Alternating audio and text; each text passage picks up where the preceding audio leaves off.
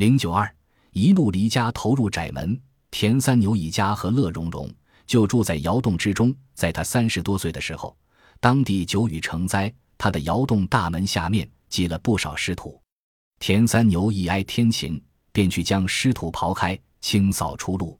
岂料久雨土松，骤如山崩，以吨计的湿土将他全身活埋，他当时便一命呜呼了。可是他自己却觉得不曾进鬼门关，也没有走上黄泉路。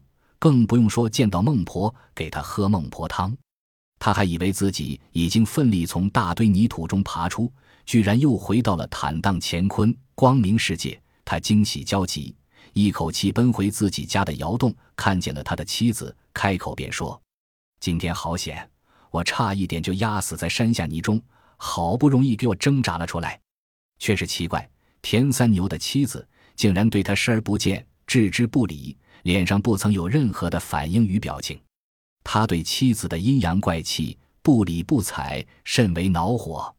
一转脸，又见到他的儿子，又去向儿子说：“你听见没有？刚才大堆的泥土摊下来，就像山崩，我居然能拿开那些泥土，逃出一命。然而他的儿子明明跟他面对面的站着，竟也是头也不抬，一副不屑一顾的样子。这下子。”田三牛更是怒不遏止，心想自己大难不死，捡回命来，连老婆儿子都漠然不理，对自己是何等的绝情寡义！无名之火顿冒三丈，一顿足，转身便走，不要这个家了。田三牛愤而出走，信步所知，来到县城的东郊，一个叫做明玉池的名胜。它的泉水出自山腰石龛下面，崖尽滴溜，其声凉意袭人。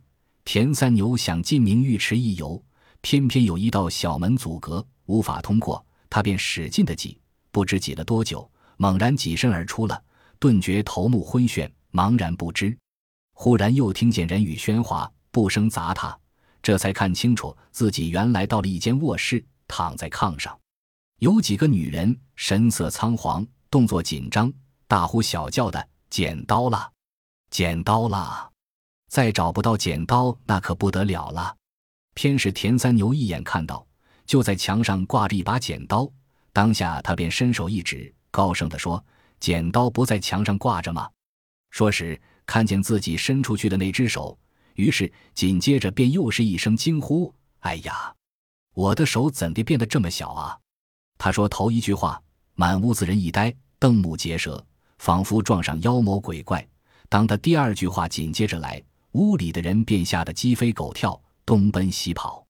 尤其有人叫道：“这玩意儿是个怪物呀，得赶快把它丢下粪坑淹死！”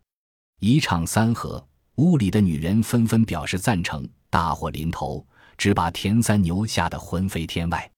这时候，他已发现自己变成一个刚出娘胎的小婴孩，他下不了炕，又跑不开，正在手足无措之际，幸好躺在床上的产妇开了枪。他向众人力争，不管谁怎么说，他誓死要留下他的亲骨肉。从此以后，田三牛晓得一开口便有生命危险，他装哑巴。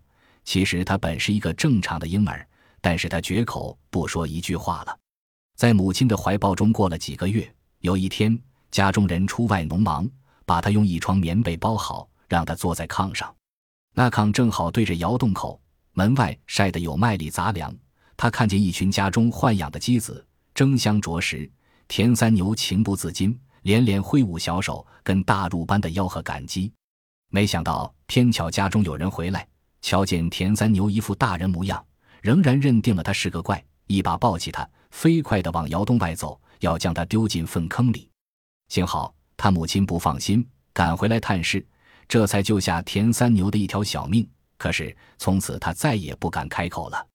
长到七岁，田三牛的名字改成张胜友。他是张家的孩子，却仍保有田三牛的心智。七年来，他始终害怕，所以一语不发，大家反而叫他小哑巴。一日，他祖父带他到郊外去玩，四下无人，很诚恳地问他：“你一生下来便会讲话，怎么这会儿六七岁了，反倒变成哑巴？我真不明白这是什么道理。如果你真哑，”那是我们张家祖上缺德，生了你这个残废。倘若你是能讲话而不敢开口，怕人家把你当做怪物来杀害，那么你只管放心，咱们家人丁单薄，将来全靠你撑门户，再怎么也不会加害亲生骨肉。你就别隐瞒了，不妨趁此机会说个缘由吧。他察言观色，知道祖父句句都是肺腑之言，于是便将他死而复生、一怒离家、游名尉迟，一直到装聋作哑的前因后果，向他祖父声泪俱下的说个明白。他祖父当时便毅然决然地说：“那这样好了，从今儿起，你该怎么的就怎么做，别害怕，一切有我。”就这样。他解脱了桎梏枷锁，言行举止自由自在。他不喜欢跟小孩一起玩，反喜欢跟三四十岁的人谈笑自若。除了体力，无论从任何方面看来，这个六七岁的张生友简直就是一个三十多岁的中年人。可是过了不久，田家因为地界不清，跟邻人发生了土地纠纷，双方相持不下，终至告人观礼。这时候，田家的地契一向由田三牛保管，而田三牛死时并未留下只字遗言，因此地契便寻不获，拿不出地契。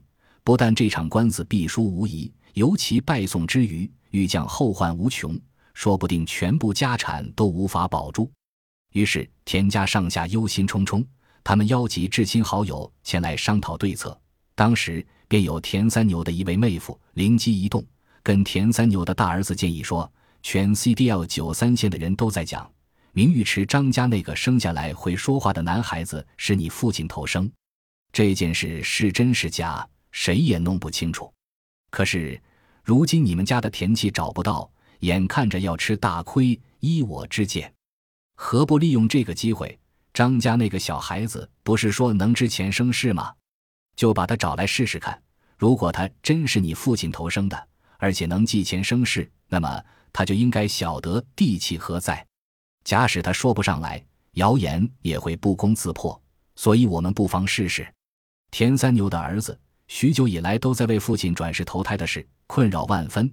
听姑丈这么一说，觉得是他一试也无妨，于是他答应了这个办法，随即到张家去走一遭。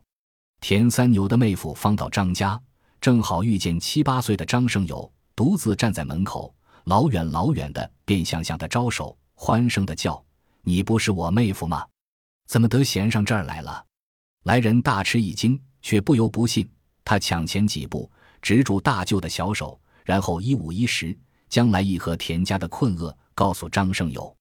张生友不假思索，便说：“你问咱们家的地契呀？有有有，早先我藏在窑洞某个角落的一道石头缝里，只不过……”如今隔了七八年了，就不晓得还在不在。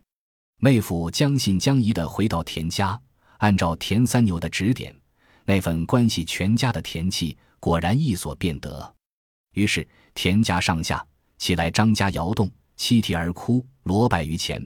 当时张生有才八岁，可是他三十多岁的老婆视他为夫，二十多岁的儿子尊他如父，说什么也要把他接回去，绝尽妻职，克尊子道。